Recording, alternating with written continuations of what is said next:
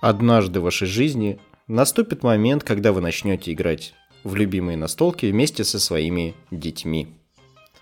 А возможно вы думаете, как бы поиграть с ними во что-то похожее на ДНД. Что ж, ответ у меня есть. Всем привет, меня зовут Владимир, и сегодня мы поговорим об игре Hero Kids – Дети-герои. Эта настольная игра позволит вам провести время максимально весело и просто вместе со своими детьми.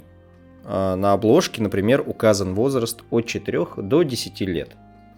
Но, как по мне, она подойдет как взрослым, так и, собственно, детям для самостоятельной игры. Для проведения вам вполне хватит небольших 20-страничных правил, в которые включены также и заранее созданные персонажи, токены монстров и небольшой бестиарий с их описанием. Основной фишкой игры я, например, считаю не упрощение ролевых правил, а подход к игре. В этом мире дети все так же являются детьми. Им не придется выживаться в шкуру взрослого, чтобы побеждать монстров и узнавать что-то новое. Все приключения, правила – подобрано и написано так, чтобы ребенок мог почувствовать себя полноценным героем игры. И в то же время ему не приходилось бы убивать направо и налево, бояться ужасов подземелий или страдать от прочих усложнений, которые необходимы для взрослых, играющих в настольные ролевые игры. В этой игре используются обычные классические шестигранники, которые можно встретить в практически любой настольной игре. И мне кажется, что это отличное решение, а, так как прочие разновидности кубиков довольно специфичные.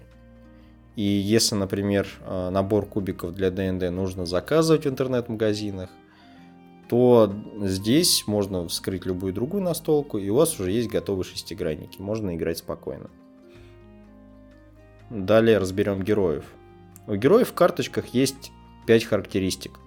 Это ближняя дальняя атаки, магия, защита и здоровье. У каждого героя и монстра сильные и слабые стороны показаны э, в виде собственного изображения кубика.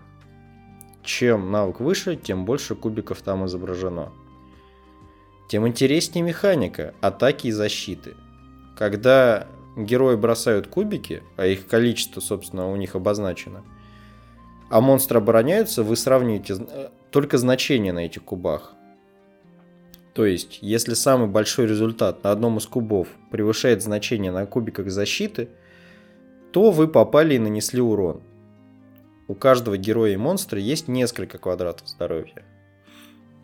Если герой получает 2 урона, то это не имеет последствий. Если 3, он вырублен. Когда же герой остается без сознания, ему достаточно дождаться, пока его вылечат товарищи, либо пока закончится бой. Тогда он сможет отдохнуть и восстановить свои силы. Также есть несколько различных способов сыграть в эту игру. Наиболее простой способ – это раздать карточки героев и разыграть небольшую стычку, когда на героев нападают несколько монстров. Затем можно отправиться в подземелье, которое структурно состоит из нескольких таких стычек и большой драки с боссом. Когда игрокам наскучат просто сражаться, им можно предложить исследование мира, постепенно вводя секреты с ловушками, головоломки с загадками и различные сложные препятствия. А уже затем наступает черед полноценного приключения, совмещающего в себе все предыдущие элементы и добавляя к ним ролевой отыгрыш. Основные правила мы разобрали, ничего сложного в них нет – но мне очень понравилось, что помимо прочего, там есть соглашения, которые можно найти в конце книги. Они очень важные, но не всегда они так четко прописаны.